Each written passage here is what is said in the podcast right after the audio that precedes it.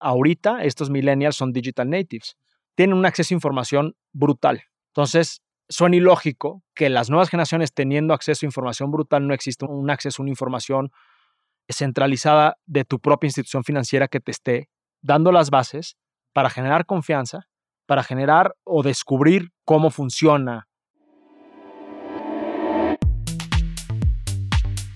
Hola, soy Melissa Gómez Hindu y estás escuchando Momentum, un podcast de G2. Si tienes una startup, eres un inversionista o quieres saber todo acerca del ecosistema emprendedor, acompáñame a escuchar las historias de éxito, fracasos y anécdotas de las mejores startups y fondos de México, América Latina y el mundo. Y el mundo.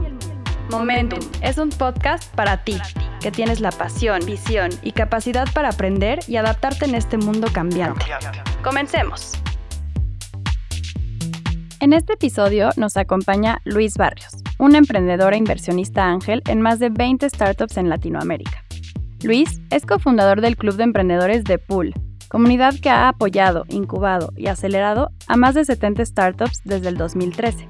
También fundó el fondo ARC Fund y la plataforma de crowdfunding ARC Ángeles, donde todos pueden invertir en compañías que se encuentran en diferentes etapas de crecimiento. Luis es Kaufman Fellow y miembro de Draper Venture Network, la red de fondos de VC que tiene Tim Draper en Silicon Valley. Luis es uno de los representantes por excelencia de la industria del emprendimiento y del venture capital en México, gracias a las diversas iniciativas en las que ha colaborado para fortalecer el ecosistema emprendedor en nuestro país. ¿Quieres escuchar cómo ha crecido el mundo de los ángeles inversionistas en México y la perspectiva de Luis sobre el tema? ¿Qué opinas sobre el nuevo rol y las oportunidades que deben de jugar la nueva generación de ángeles en México y el mundo? Quédate y escucha Momentum, un podcast de G2. Hola a todos, bienvenidos a un nuevo episodio de Momentum. Estoy aquí con un gran amigo que es Luis Barrios. Literal, para mí es un referente del fondeo colectivo hoy en México. Luis Barrios, ¿cómo estás, amigo? Bien, ¿y tú, Isra? Al 100, echándole muchas ganas. Bienvenido a nuestro episodio. No, pues muchas gracias. Digo, yo también creo que comparto la misma bienvenida y el mismo sentimiento, ¿no? De, conocernos de hace tiempo. Creo que ustedes también han estado muy pegados a mí, tanto Jorge González Gasque como tú, Isra, ¿no? A lo largo de esta eh, aventura del emprendimiento, ¿no? Desde que ha venido sus este, incipientes de hace unos, ¿qué serán? Pues unos nueve años, ¿no? Gracias a Dios ya tenemos buen ratito en esto, ¿no? Eh, junto con Luis y Arcángeles tenemos varias inversiones de alto impacto que se han dado y de hecho han estado dentro de este podcast, ¿no? Como Ángel Sabún, entre otros, ¿va? Luis, platícales un poco a nuestra audiencia, un poco de tu trayectoria, de cómo has vivido estos nueve años de referente al emprendimiento alto impacto y este capital de riesgo. Pues mira, la verdad es que yo no empecé así como nadie nace siendo futbolista. Yo tampoco nací o empecé siendo ni emprendedor ni inversionista.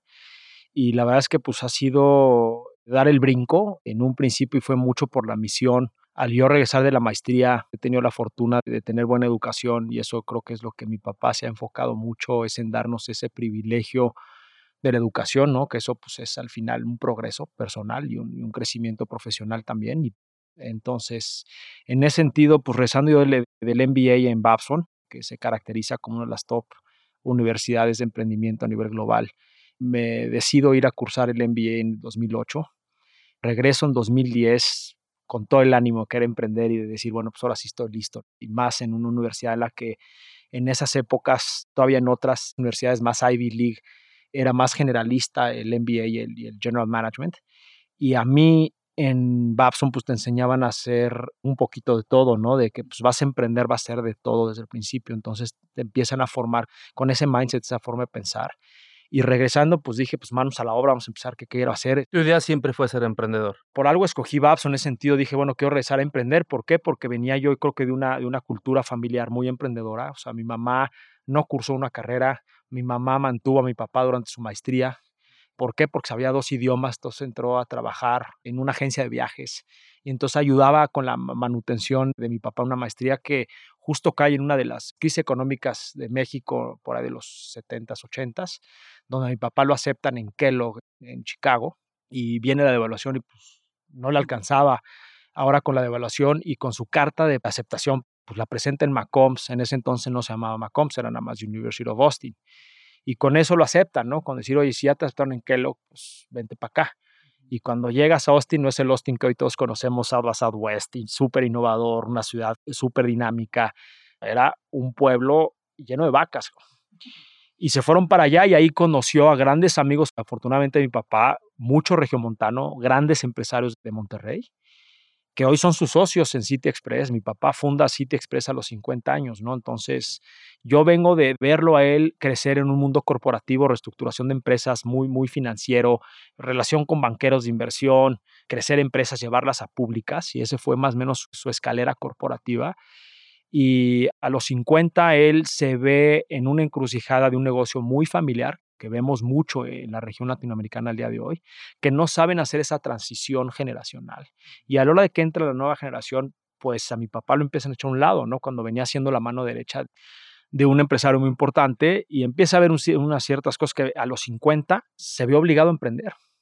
Y ahí es cuando crea la cadena Hoteles City Express. A los 50 años, con tres hijos entrando a universidades y se queda desempleado un año, en querer ver qué quiere hacer de su vida, ¿no? Y dijo, pues lo único que sé hacer es tender camas, pero no quiero ser un empleado más. Y eso, pues, yo ahí yo tenía alrededor de 18 años, ¿no? Entonces creo que fue una gran inspiración ver eso, saber también la historia de mi mamá de venir de no estudiar carrera y después convertirse en una gran diseñadora de interiores en México, semiarquitecta sin título o un diplomado en libero en arquitectura. Mi hermana también a su temprana edad, a media universidad la contratan en A.T. Kearney, ¿no? Una, una top consultora del mundo. Y de ahí ella dice, no es lo mío, ¿no? Y como al año se sale y empieza un negocio de joyería que hoy, bueno, tiene esa emprendedora tiene su negocio de joyería, vende en 18 países, de ahí fue creando plataformas para la promoción de artistas independientes, ¿no? Y hoy tiene una cosa que se llama Caravana Americana, donde hace una promoción a nivel regional, colombianos, chilenos, paraguayos, uruguayos, mexicanos, para reunirse tres veces al año se reúnen y crean un foro, una expo de ropa, accesorios, de diseño de alta costura, vamos, pero no es la alta costura que estamos acostumbrados a conocer. Usando materiales regionales, lo cual le da realmente una identidad cultural interesantísima. Y eso lo viene haciendo los, últimos cinco años, ¿no? Entonces, y mi hermano, pues también fue los últimos en brincar el emprendimiento, pero brincó, ¿no? Entonces, yo he venido rezando la maestría en querer. Dije, bueno, pues vamos a emprender. Y así fue como empecé a buscar, hacer una app. No encontraba recursos, no sabía cómo buscar programadores. Yo me sentía aquí el todopoderoso rezando un MBA de entrepreneurship y la verdad es que en un año no hice nada, ¿no? Entonces, había trabajado antes en la banca, entonces tenía ciertos ahorros y rezando la maestría mi papá me estaba obligando a querer regresar a la, escalera corporativa y le dije, dame un año. ¿Te invitó a unirte a City Express? Nunca, pero siempre lo quiso, como te dije, viene de él de una experiencia de un ambiente de un negocio más family owned y family managed. Entonces dijo, yo, yo quiero ser mi empresa más institucional. Entonces, desde que creó City Express, se crearon ciertas políticas internas de no poder contratar ni darle negocio a un familiar directo de un accionista o de un director operativo, ¿no? Entonces, pero eso yo no lo entendía. Entonces yo me sentía un poco rechazado, decir, oye, ya cumplí, ¿no? El tema de la maestría mucho lo hacía, pues quiero darte gusto, quiero demostrarte que tengo el talento, que tengo el valor. No lo hacía por mí. Y pues era muy ingenuo en mi parte. Y creo que todos pasamos por esa ingenuidad también como emprendedores. Y llegó un punto en el que pues yo le dije, oye, pa, estoy listo para entrar, tengo las capacidades, me encanta el tema de travel, te doy tips de acá, que si Twitter, que si esto, que vienen estas plataformas, te tienes que montar, dándole muchos tips de digitalización en ese entonces pero nada más no, y no decía, bueno, pues, ¿qué tengo que hacer, no? Hasta que un día, y además me decía, bueno, pues haz tus negocios, o métete a trabajar, te consigo trabajo. Híjole, volver a entrar, me puso en conecte con bancos de inversión y llegaba y pues me peluceaban el currículum, no tenía yo el Ivy League, entonces yo me frustraba también, ¿no? Entonces llegó un punto en el que me dijo, ¿sabes qué, Luis? Construyan sus propios sueños. City Express ya está hecho. Les he dado la formación y la educación justamente para que sea un trampolín para que ustedes hagan lo que más les gusta, ¿no? Ok, perfecto, gracias. Y regresabas con un negocio, le decías, pues aquí está este negocio, ayúdanos a echarlo a andar. Si no cumple con la rentabilidad similar a la que tiene Cita Express, no voy a sacar dinero de allá para meterlo acá, por el riesgo del negocio. Hasta que no le presenté yo un proyecto que fue en sus inicios de Dapul, ¿no? De que era de los primeros coworkings en México, que luego se convirtió en un club de emprendedores y que ha sido como la plataforma donde estoy actualmente hoy no puso capital. Y fue un capital significativo. O sea, realmente fue uno más de 15, 20, 30 inversionistas en ese entonces. Es una participación muy pequeña, pero nada más era el apoyo moral, decir, aquí estoy para que veas que sí te invierto en un negocio que no tiene la rentabilidad de este lado, pero te veo totalmente enfocado, te veo totalmente apasionado a lo que quieres hacer, ¿no? Y la misión en ese entonces en donde yo empiezo a querer emprender es en crear y formar emprendedores, ¿no? Entonces, Dapul se convierte en un club de emprendedores que después tuvo que evolucionar en un tema de escalabilidad y de, subsistencia, ¿no? De reestructura, más en un ambiente coworking. Pero eso me dio muchísimo exposure a conocer, pues, posible en ese entonces, nacimiento de Monterrey en, en los que hemos participado, el conocer a grandes emprendedores en sus etapas tempranas, como fue Econduce, ¿no? Y los primeros movimientos emprendedores más formales que existían en México, ¿no? Por ejemplo, ya, ya existía Cubo, ya existía Clip en ese entonces, pero no los albos de este mundo, los Econduces, los Kavaks, Corner Shop, que por ejemplo estuvo un año y medio en Dapul formándose, llegando, aterrizando de Chile a México. Conocí a las gentes de rap en su principio ahí, eh, más no tan cercano, pero ahí estaban, me llegaban oportunidades de inversión, no tenía yo el capital.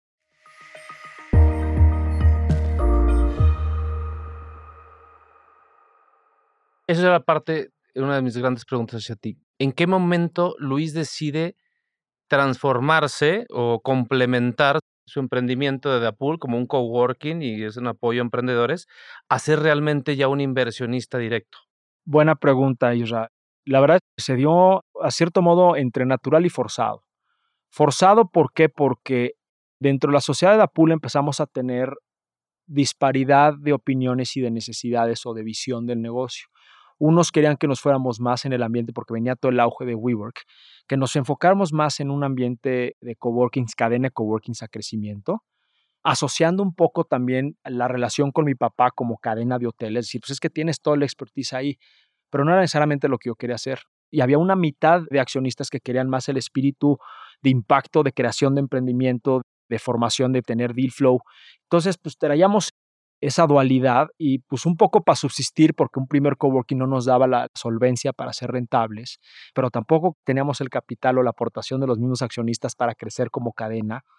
Entonces yo me empecé a ver obligado, empezamos a hacer una serie de becas del emprendimiento. Entonces también fuimos de los primeros a empezar a tocar puertas a unos modelos ya en Estados Unidos existentes de corporate venturing y de open innovation. Entonces me iba con ciertos corporativos y les vendía el hecho de que más allá de darles innovación a su corporativo porque no estaban listos por no estar tan receptivos al tema, llegaba yo con decir, oye, mira, aquí vas a generar impacto, a ti te encanta la responsabilidad social, ¿por qué no me becas emprendedores que tengan un año de vida en la pool, donde les subsidias y les pagas su estancia en la pool y yo les doy la capacitación y les doy el network y la mentoría con las redes socios que teníamos en ese entonces y los conocidos que íbamos y las alianzas que íbamos formando, ¿no?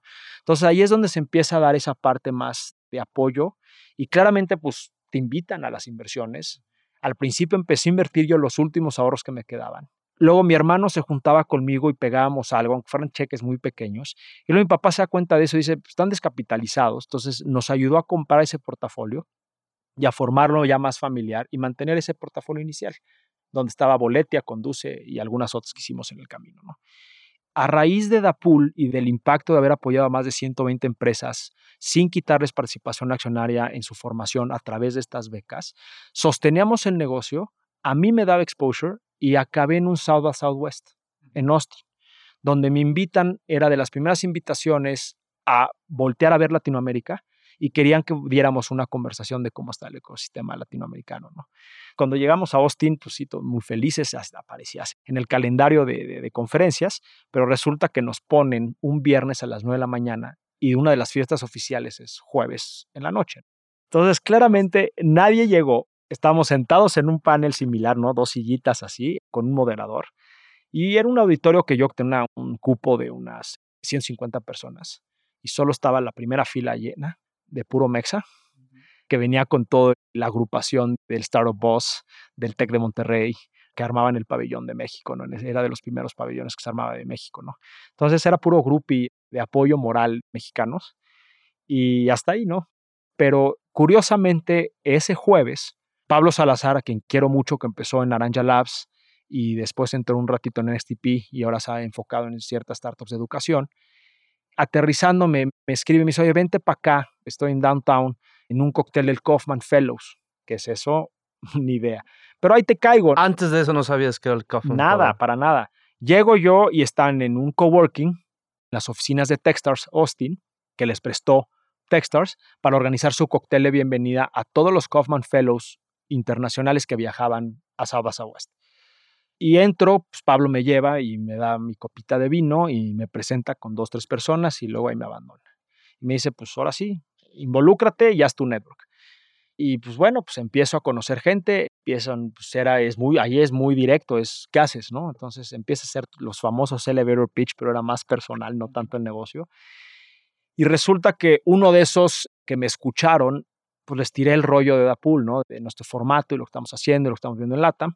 Ya, ahí termina, termina el coctelito por ahí de las once y media de la noche y Pablo me dice, pues vámonos ahí a, otra, a la sexta, ¿no? Que están los bares abiertos y ahí va a haber más fiestas y todo. Perfecto. Pasan tres meses y recibo una llamada del director del Kaufman, de Jeff Harback, que en ese entonces estaba manejando parte del Kaufman. Me dice, oye, ¿te interesa entrar al Kaufman? dije, pues, ¿qué es? Me da una breve explicación, me meto yo al portal y me doy cuenta que pues, mi papá siempre me ha apoyado con temas de educación. Entonces dije, bueno, pues, ¿cuánto cuesta este rollo? ¿no? Entonces, pues, tenía su tuition y funciona muy similar a, la antigüita como corporativos grandes te pagaban tu Harvard o tu MBA con la condición, las consultoras y los bancos de inversión para que luego regresaras y pagaras pues, con tu talento y con tu educación 5, 6, 7 años adelante o hicieras carrera con ellos, ¿no? Muy similar ahí hay muchos principals de fondos para arriba. Estas son inversionistas de impacto en formación y algunos general partners o partners nuevos de fondos emergentes para generar esta cultura y formar parte de un network. Al fin y al cabo es toda una comunidad. Es una comunidad de más, ahorita somos más de, casi ya le estamos pegando a los 600 inversionistas de impacto a nivel global. ¿Por qué decimos impacto? Porque lo que busca el Kaufman es realmente formar, si vas a movilizar capital, ¿no? si vas a gestionar fondos, los pongas en sectores estratégicos que realmente cambian la calidad de vida, generan abundancia, pues cambian sociedades, ¿no? ¿Pero esos inversionistas son más institucionales o son más como ángeles inversionistas per se? Puro institucional, la mayoría en su principio. Y cuando empiezo a ir yo, creo que una generación o dos antes que yo, y ya hacia adelante, fueron volviéndose un poquito más diversos. En empezar a invitar a aceleradoras, directores de aceleradoras, pues en mi caso yo no tenía fondo. Entonces yo fui en representación de Dapool, que después le cambié el tag a ARC Fund. Mavericks, ¿te acuerdas que iba a ser al inicio? Empezó Mavericks, pero no lo pude registrar en México, sí, ¿no? claro. Y ahí me encantaba el nombre Mavericks porque estar como en la cresta de la innovación, ¿no? Justo en el breaking point de la ola, porque justo estamos viviendo eso por ahí del 2014, 2015.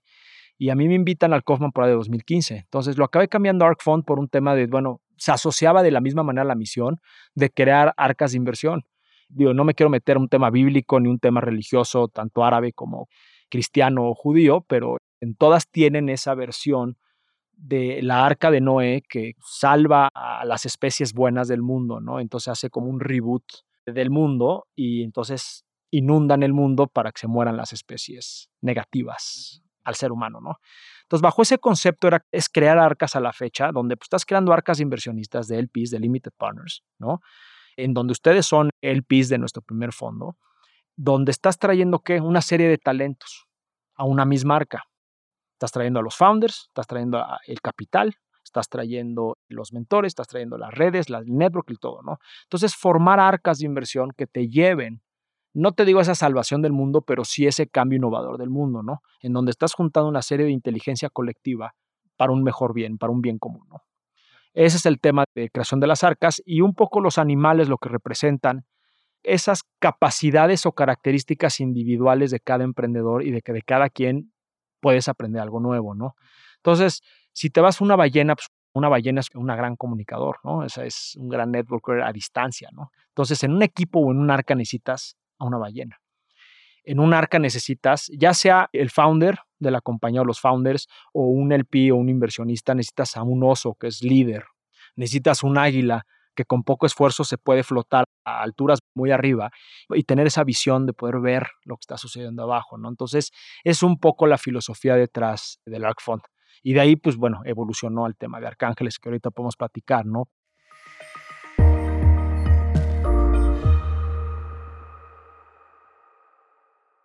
Pero ese era el objetivo inicial, ¿no? Era Lo que yo tenía entendido cuando fuimos inversionistas de tu primer fondo es que lo que buscabas era involucrar a tus LSP dentro de tu portafolio para que los puedan ayudar a hacer esa comunidad con el mundo de los negocios, con el mundo comercial, etcétera. Totalmente, pero creo que hay un fin principal previo a ese.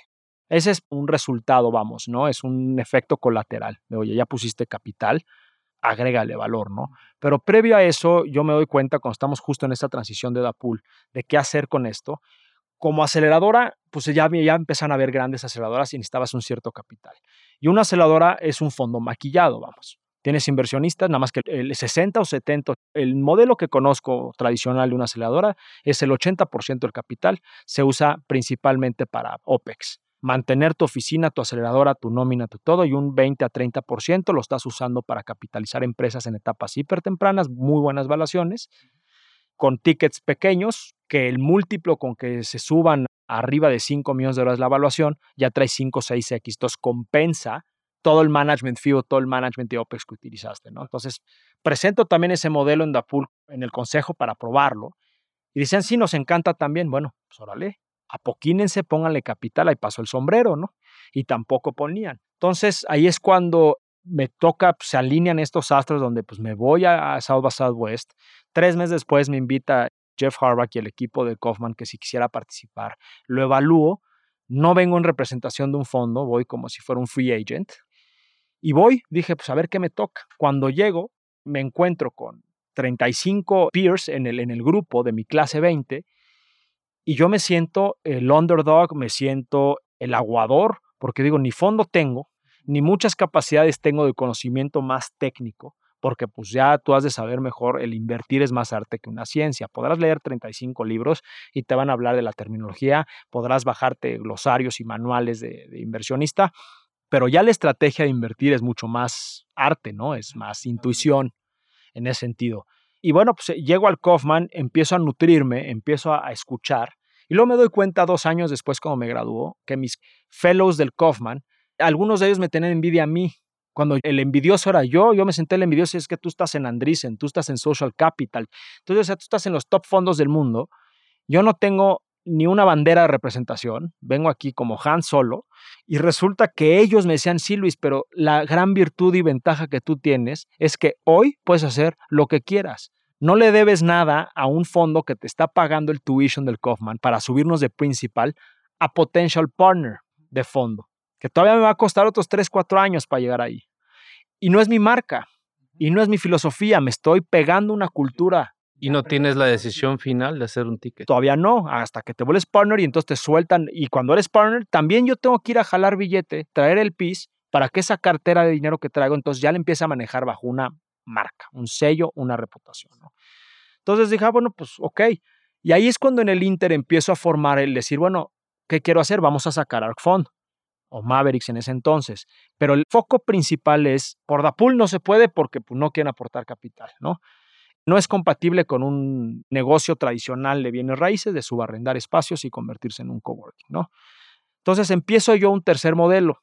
Hicimos una reestructura en Dapul, se compraron a ciertos accionistas para tener mayor libertad hacia lo que vamos a manejar. Sí nos enfocamos más en el tema de coworking, no había mucho para dónde, pero entonces yo me quedo creando lo que es ArcFund, creo una management company chiquita, muy, muy, muy lean, pero la principal razón era formar inversionistas, porque dije, por un lado, ya hay mucha formación de emprendedores, hay muchas aceleradoras, están los programas, entonces empezaba una proliferación de todo eso, ¿no? un crecimiento y maduración del ecosistema para formar emprendedores. Pero del otro lado la moneda, la formación de capital no existía o estaba concentrada en pocos fondos que se estaban migrando del capital semilla a un Serie A porque levantaron un fondo más grande y dejaron un gap de inversión muy grande ahí abajo que a la fecha sigue ese hoyo. Creo que se hizo más grande. Se hizo más grande. El INADEM post-mortem deja de patrocinar fondos existentes y nuevos fondos y entonces queda una red de ángeles o inversionistas que no sabe si llamarles ángeles o diablos,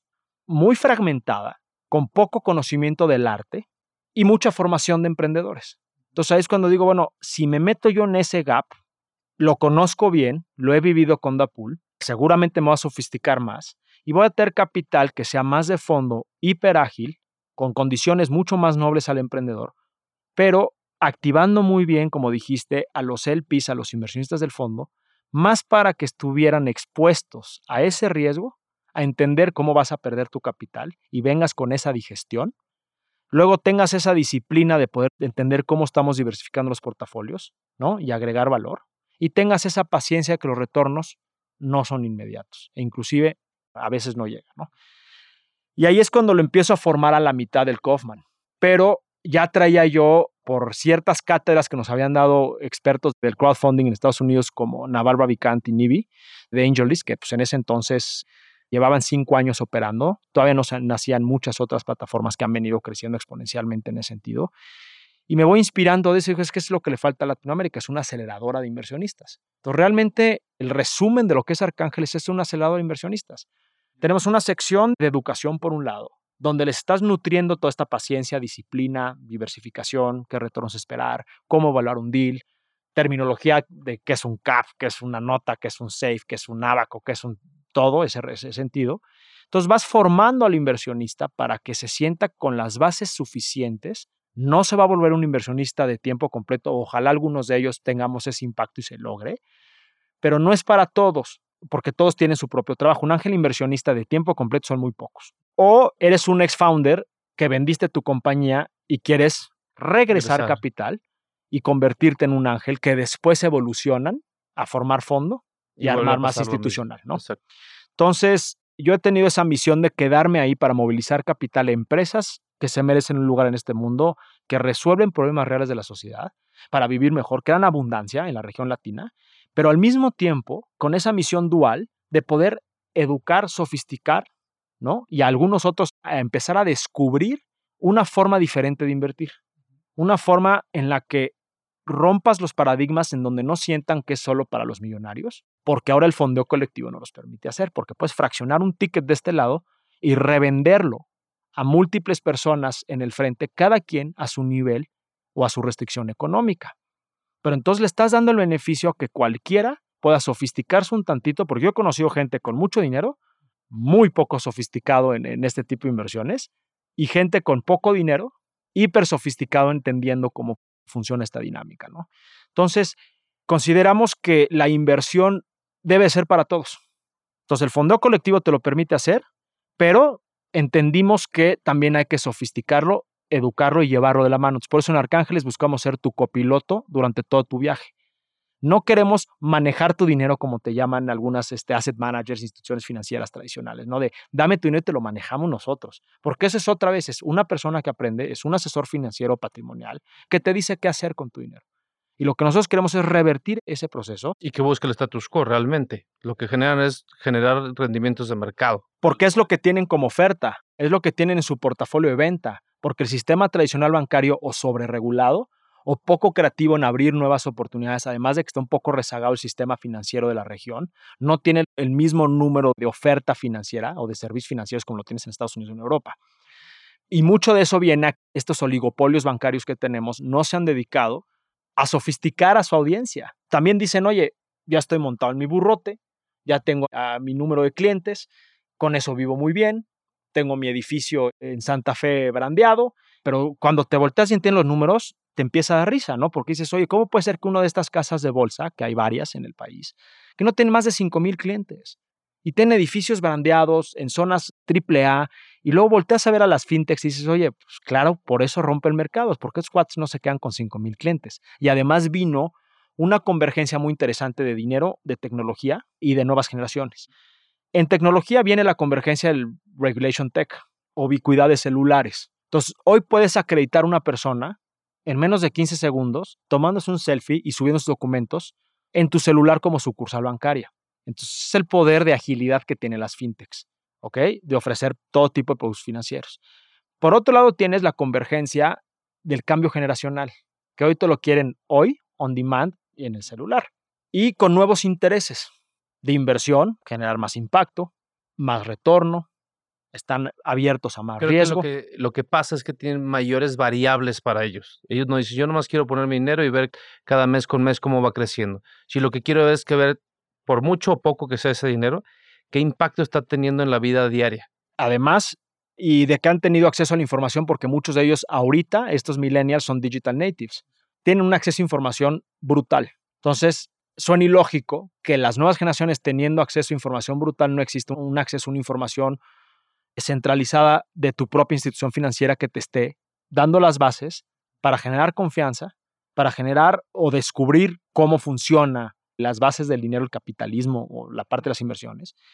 Y entonces ahí es donde entramos nosotros en, que, en querer unir pasión, que puedas invertir en lo que más te gusta, impacto, que al mismo tiempo en tu inversión no es que estés jugando a la donación, porque estás realmente movilizando capital en empresas que a su vez están generando un impacto fuertísimo en diferentes sectores estratégicos como el financiero, la inclusión educativa, la inclusión en salud, etcétera, etcétera, etcétera, ¿no? Y retornos, capital. Desde 3 mil pesos, poder invertir en compañías como Albo, en compañías, digo, el futuro Kavak, el futuro Rappi, el futuro Albo, porque no sabes cuáles son. En etapas tempranas, un unicornio no nace siendo unicornio, evoluciona a serlo, ¿no? Pero puedes correr la suerte que en un portafolio bien diversificado te toque una que despegue. Pero eso es lo más importante, tener portafolios, porque lo más probable es que si tú nomás inviertes en una o de manera muy esporádica, vas a fracasar. Totalmente. De hecho, es parte de lo que ustedes hacen. Es justamente el valor del fondo colectivo, es democratizar el acceso a poder invertir. No vas a minimizar el riesgo. Hay diferentes plataformas allá afuera. Cada una te ofrece un diferente tipo de activo. Hay algunas que se meten a capital, pero están yendo a capitales en empresas que no están en un componente digital, que no tienen mucha infraestructura tecnológica. Y eso pierde mucho upside, porque entonces llegas a lo mismo. Tu alcance de clientes, tu costo de adquisición de clientes se incrementa significativamente. Entonces acabas solo agarrando, acaparando un pedacito del mercado y volverlo más un negocio lifestyle de estilo de vida para mantenerlo ahí y mantener a tus clientes. Hoy la gravedad que vemos es las instituciones financieras tradicionales, la edad promedio que tienen como clientes arriba de los 50 años, en los asset managers, hablando de asset management, ¿no? Ofreciendo sociedades de inversión, casas de bolsa y pues los CETES, los famosos CETES y papel gubernamental. Algunos se han evolucionado y te dejo entrar a los tickers en Estados Unidos, pero son 5 o 10. Algunos otros ya te empiezan a abrir todo el SP500 y el Nasdaq. Bienvenido, órale. Ah, y además te estoy fraccionando y te estoy dejando entrar desde menos. Ya no es desde 20 mil pesos abrir tu cuenta, sino ya puedes desde menos. Sí, pero toda esa generación que está entrando, suena muy bonito, muy chido el decir, ah, ya puedo invertir en los Nasdaqs. Pero ah, ¿a qué emisora le meto? Pues a las únicas conocidas. Facebook, Amazon, Netflix, Google, al FANG. Pero emisoras emergentes. Y sin acciones fraccionadas sí te lo bueno, pero con un delay de seis horas. Entonces se te puede perder el up como se te puede perder la baja si, si, si las acciones van para abajo. Pero ¿quién te avisa y quién te recomienda que el miércoles va a salir al IPO Coinbase, ¿no? que es este exchange de los más grandes del mundo, valuado por encima de 10 billion, ¿no? que tiene más de 10 millones de clientes, en un exchange de criptomonedas?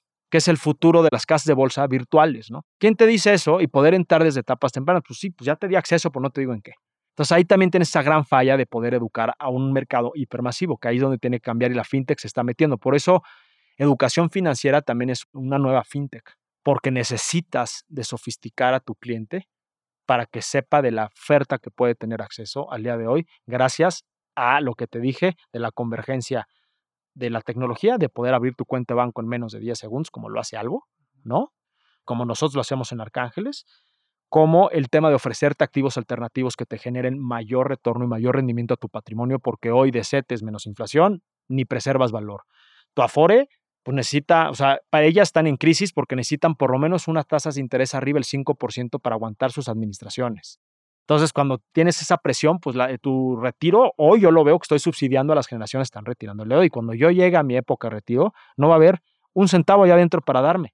Así lo veo yo. Entonces, si pretendes retirarte con tu Afore o con papel gubernamental o con inversiones tradicionales en el banco, no vas a duplicar, triplicar o cuadruplicar tu dinero. Hay que diversificar en diferentes activos. No te digo que el 100% lo pongas en venture capital o en startups. ¿Cuánto crees que sea lo ideal?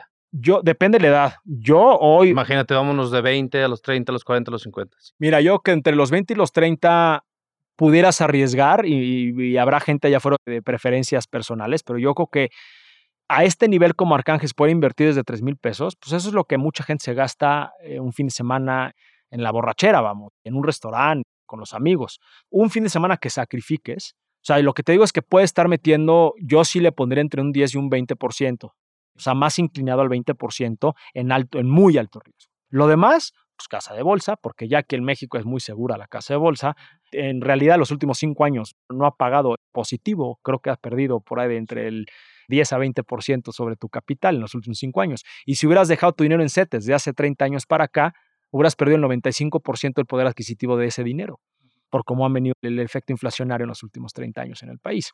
Me explico, entonces tienes que meterte a un lugar donde genere realmente exponencialidad, sí, mayor riesgo, mayor retorno, bien diversificado, pero también la virtud es no nada más ponerlo en lugares que son, en mi punto de vista, un cáncer para la sociedad.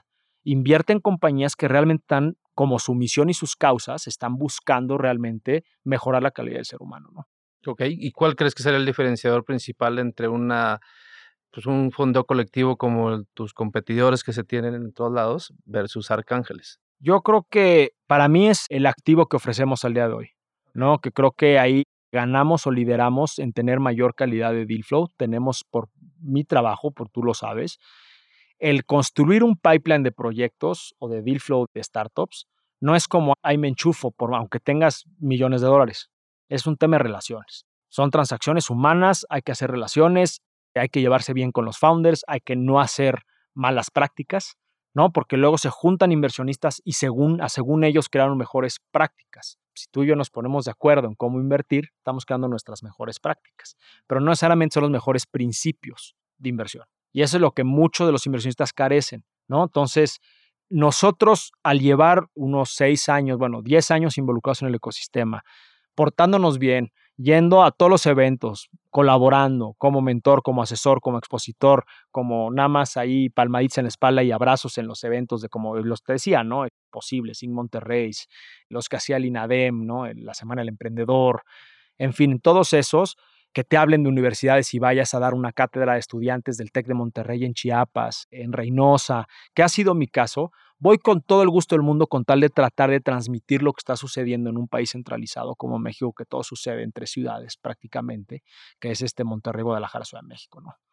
Pero lo que nos caracteriza es justamente el que traemos esa propuesta y esa causa honesta de querer formar, por un lado, emprendedores, no vamos por los fees de corto plazo, buscamos ese largoplacismo de crear cultura en la población en que, por un lado, tus retornos van a venir después, por otro lado, que lo bailado nadie te lo quita, o sea, que si invertiste en una compañía que quebró y cerró operaciones, no pasa nada, hay que saber abrazar el fracaso, tanto ajeno como el personal, para poder aprender del mismo y crecer de una manera distinta en un segundo intento, ¿no? Por eso diversificado, pues vas a perder muchas, unas pocas van a ganar la carrera. Pero el intento de la causa, nadie te lo quita. Quisieron hacerlo, iban por un buen camino, hay muchas condiciones de mercado que no puedes controlar. Eso nos caracteriza en el que tenemos un muy buen portafolio, que al día de hoy, pues el performance del portafolio de Arcángeles, una persona que ha invertido y ha diversificado en Arcángeles, tú me corregirás si no estamos en un muy buen percentil que traemos un retorno aproximado hoy en papel, ¿no? Y digo en papel porque, o sea, está realizado en papel, pero no ha venido el capital de regreso para materializarlo. Es un concepto que normalmente usamos en esta industria, ¿no? Pero es un retorno en papel de 2.4 veces capital invertido y una TIR del 69% en más o menos de construcción del portafolio de dos años. Buenísimo, ¿no? Pues yo diría que sí. Esperemos que se mantenga. Entonces, por eso hay que verificar. Ahora, claramente tenemos casos aislados. ¿no? Tenemos empresas dentro del portafolio que inversionistas invirtieron. Bueno, el CAP, la evaluación promedio que tenemos en todo el portafolio está por ahí de los 3.2 millones de dólares. Entonces es algo importante decir porque cuando llegas con inversionistas nuevos, empiezan a cuestionarte cómo puede ser que sin valores y sin ventas y sin ingresos, utilidades, valga en 65, 70, 100 millones de pesos la compañía. No, es que es el valor futuro potencial que hay que saber ver. Cuando eres inversionista, te tienes que convertir en un gran juez de potencial.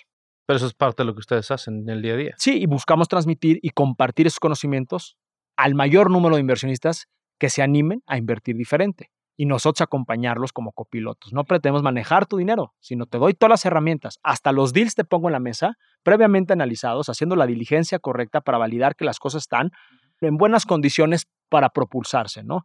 Y como decía, en casos aislados, pues tenemos empresas que nos han dado al día de hoy pues, retornos de 10 veces, 15 veces, 20 veces capital invertido. Entonces tenemos algunos suertudos, porque también invertir tiene un factor suerte muy grande, que tienen su portafolio una empresa que es esta, como tienes portafolio cinco empresas y no tiene esta, pues hay que seguir buscando en la diversificación, como otros que tuvieron esa y tienen otras. Entonces, yo en lo particular tengo el caso de ponerle haber, haber invertido en uno y no quiere decir que tengo yo información confidencial de saber que esta compañía va a trepar, porque hay un incierto muy grande después de ponerse el cheque, ¿no? Pero afortunadamente es una compañía que me ha dado siete veces capital en un año y medio. Pero tengo otras que llevan un año, otras seis meses y otras dos años más estancadas, que no han creado una nueva ronda de inversión, que no han creado valor, entonces no he incrementado mi patrimonio. Tengo otros inversionistas hiper contentos que traen 13, 14 veces capital invertido.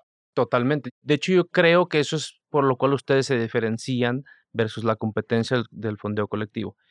Gracias a esos 7X en 18 meses de holding period, son los que te dan ese tipo de tiers y pues todos estos malos, no malos, sino digamos activos que no han logrado crecer a la velocidad que se hubiera querido, te permite pues permear esa rentabilidad en el resto de las cosas.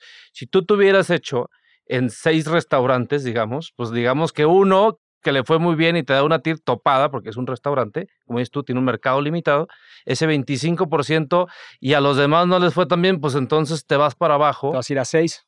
Te vas a ir a seis, que eso te lo pudo haber dado el banco completamente líquido, sin riesgo. Además, sin riesgo. De acuerdo. Y no tuviste la diversión de estar en, ah, yo soy socio de algo, estamos revolucionando el mundo, ¿no? Exactamente. Ahora, digo, hay cierta información que no puedo divulgar, tú bien lo sabes, ¿no? Pero de algunas empresas y sus valuaciones, ¿no? Pero lo que mencionas que, bueno, pues otras van medio mal o no se han acelerado, pero eso no quiere decir que ya lo das por perdido. Está muerto, claro. Porque yo tengo una empresa en portafolio que lleva unos cuatro años, que de hecho me acuerdo perfectamente bien que Jorge, cuando lanzamos el, lo invertimos con ARCFond 1, y después lanzamos un sindicato, ¿no? Una rondita en Arcángeles, cuando estaba en sus primeras, este, incipiente, ¿no? En un producto beta para ir validando el tema de los, de los y hacer estas agrupaciones a través de fideicomisos y vehículos especiales.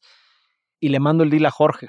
Y Jorge ya estaba a punto de invertir y después dijo, no, no, sabes que me voy a echar para atrás porque habló con el founder o vio algo que dijo, mal espina, no voy. Y eso es otra vez, la intuición es decir, mejor no voy. Esa compañía sí, lleva seis años estancada, pero recientemente, y nació de hecho en un Startup Boss, de esos este, viajes a Austin de Ciudad de México, pasando en Monterrey, Monterrey, Austin. Ahí se formó esa compañía y hoy tiene más de 5 millones de descargas de su aplicación en un sistema de comunicación peer-to-peer entre celulares, en un mesh network. Sí, es un cuate mío de Monterrey, de hecho. No, es el de BridgeFi. Sí, que es Jorge Ríos. Exactamente, le mandamos saludos. Pero es algo que en su momento eh, el buen George dijo, híjole, yo que mejor ahorita no. Le dio frío y hoy va muy bien, pero sí, yo ya la veía como una empresa que estaba costándole, ¿no? Pero de los últimos tres años para acá, Jorge ha hecho un excelente trabajo en Silicon Valley, de hecho fue un rato a vivir para allá y empezó a rodearse de gente increíble, de hecho trae a Vistone como inversionista, ¿no? Es algo público que sí se puede decir, vamos, y él es uno de los founders de Twitter. Entonces, pues ya te imaginarás la relación de la compañía en un tema de telecomunicaciones, comunicaciones, todo, con una eminencia como Vistone en una empresa que pues, se dedica a la microcomunicación, ¿no? Entonces, creo que van por buen camino y pues eso puede ser una gran sorpresa, ¿no? Pero los que invirtieron en BridgeFi llevan cuatro años sin ver, ven una TIR de cero, un múltiplo de cero, seis años que dicen, bueno, pues es que esta TIR cuando llega a levantar, pues puede ser que no va a ser una TIR del 40%, pero sí vas a ver una TIR del 18%.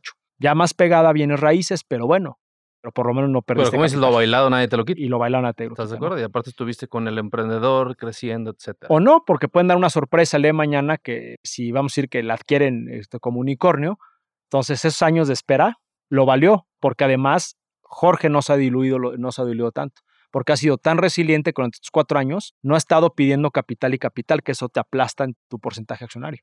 Sí, su estrategia fue más a través de premios. Bueno, pero pues mira. Bastante buena, digo, eso, ¿no? Eso es una forma de proteger el capital de su inversionista. Entonces yo estoy muy agradecido con él por esa razón, ¿no? Porque yo sé que aunque he esperado más, puede suceder que si se da un buen exit, vamos a estar viendo esas tiers también del 40%. ¿Por qué? Pues porque no tuviste tanta dilución en el camino, ¿no? Totalmente.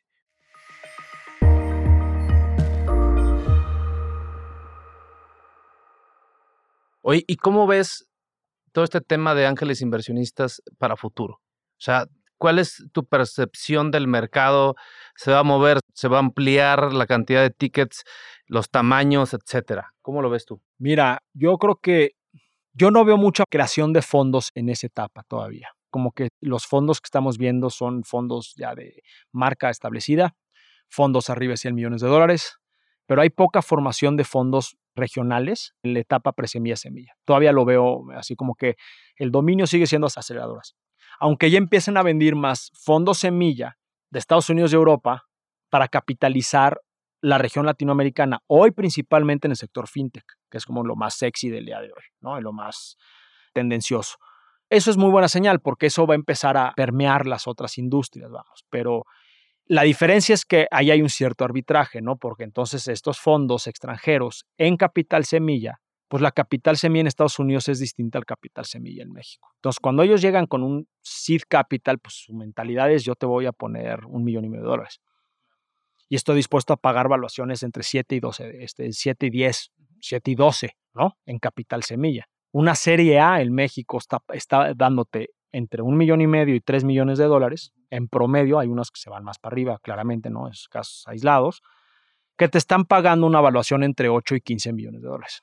Entonces, vienen a, a empujar hacia arriba, puede ser que se encarezca el mercado, sí, pero afortunadamente en mi caso, no creo que en la etapa de presemilla semilla vaya a suceder porque tendría que venirse una ola muy fuerte de extranjeros a vivir y estar constantemente acá, full, con oficinas establecidas acá, para poder cachar esos deals desde su primer aviso, ¿no? De, que están levantando capital, ¿no?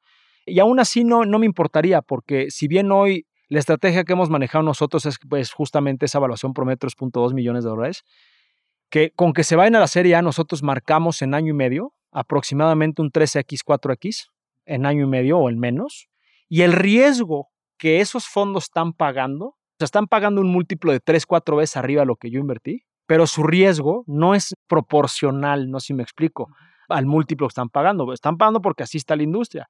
Pero bien ellos pudieran estar abajo, siendo más agresivos, invirtiendo en una empresa más de etapa más temprana todavía, porque en ese año y medio no hizo demasiado de-risking, no le redujo demasiado el riesgo todavía esa compañía. Sigue demostrando ese product market fit. De hecho, una serie A invierte en compañías que todavía están terminando de mostrar una validación de producto mercado.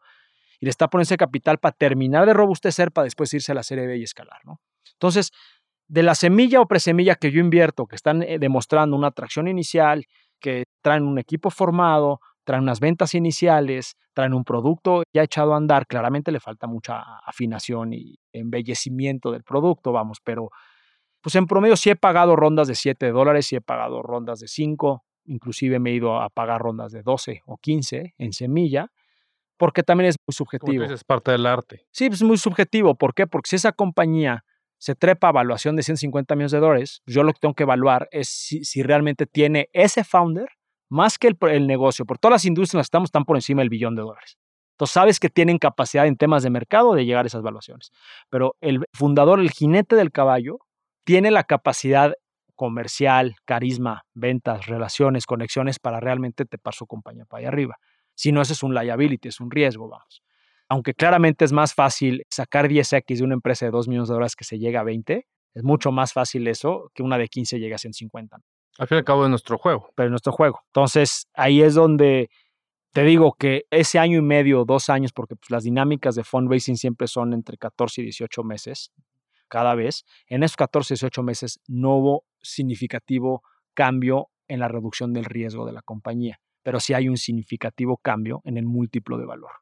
¿no? Y ahí es donde nos hemos sentido muy como los LPs, mis inversionistas con el equipo que trabajamos, en invertir en ese sector presemilla semilla, porque es prácticamente estar invirtiendo en una serie A, pero a descuento.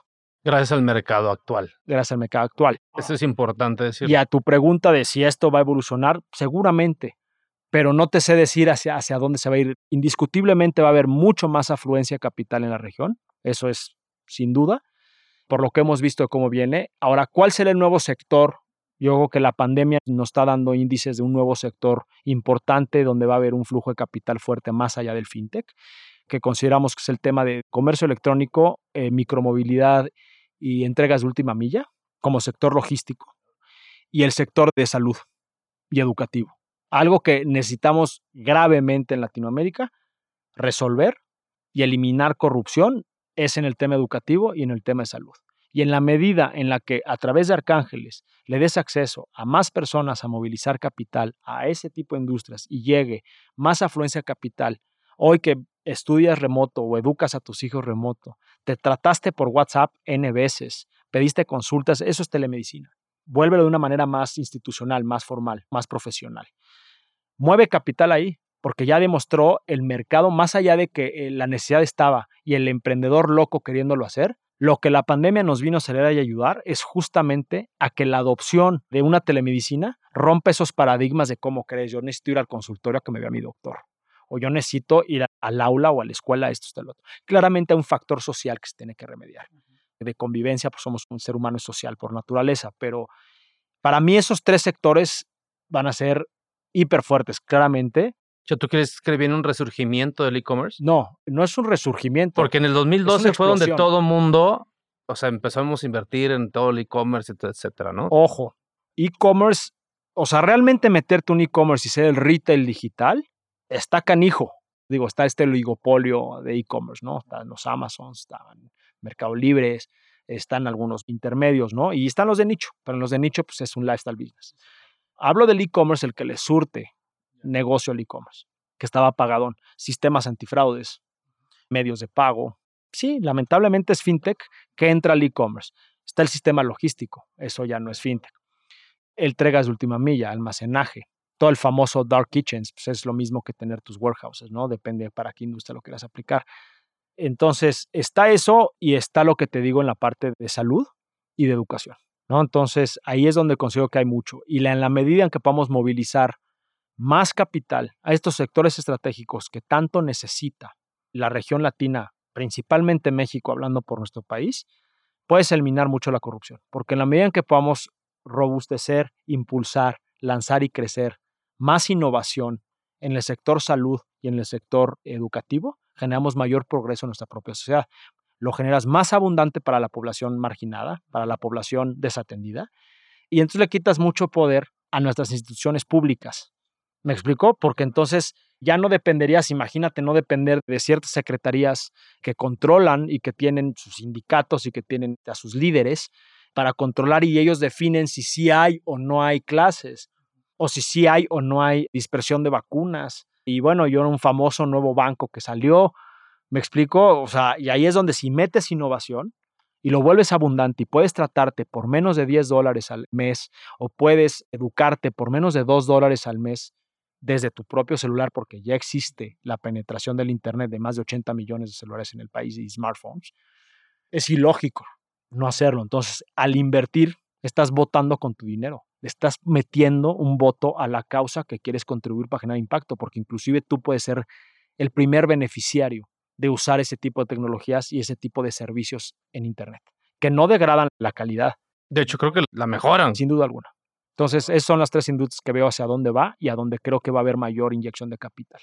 Bueno, Luis, de verdad, muchísimas gracias por estar aquí con nosotros. Creo que es súper valioso para el ecosistema que estamos generando hoy en México, o sea, lo que es Arcángeles, lo que ha sido también Dapul y cómo ha sido tu trayectoria como emprendedor.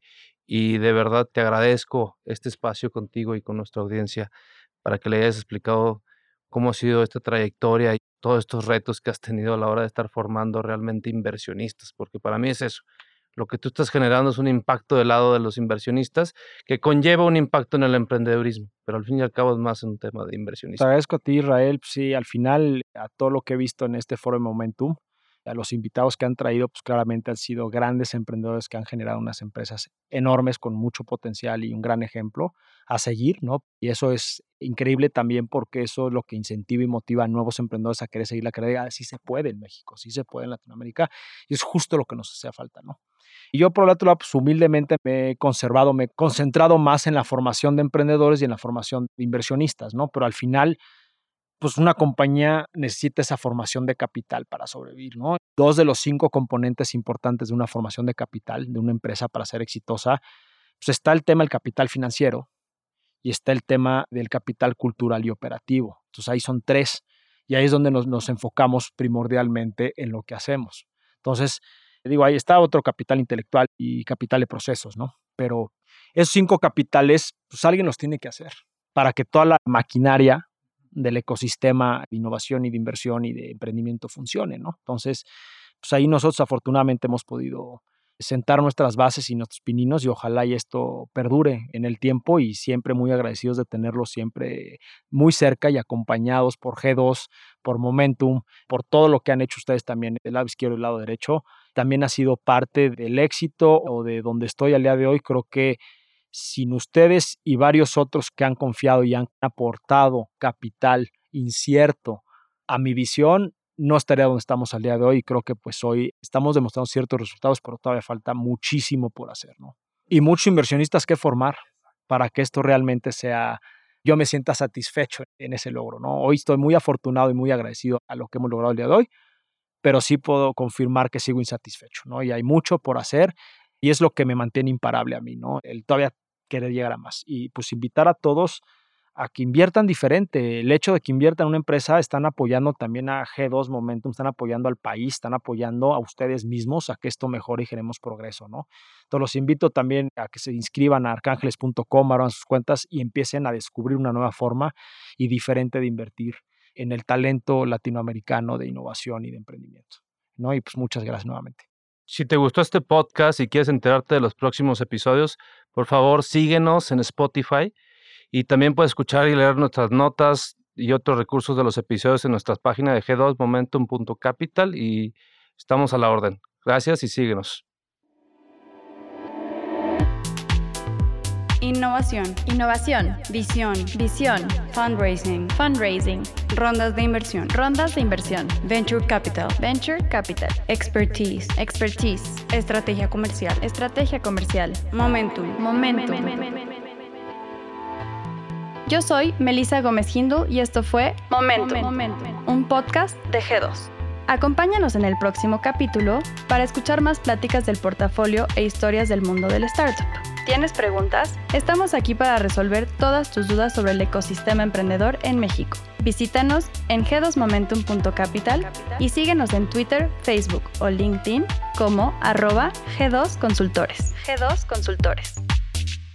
Este podcast es grabado y producido en los estudios de Nodalab en la Ciudad de México. Para más información, visita nodalab.com.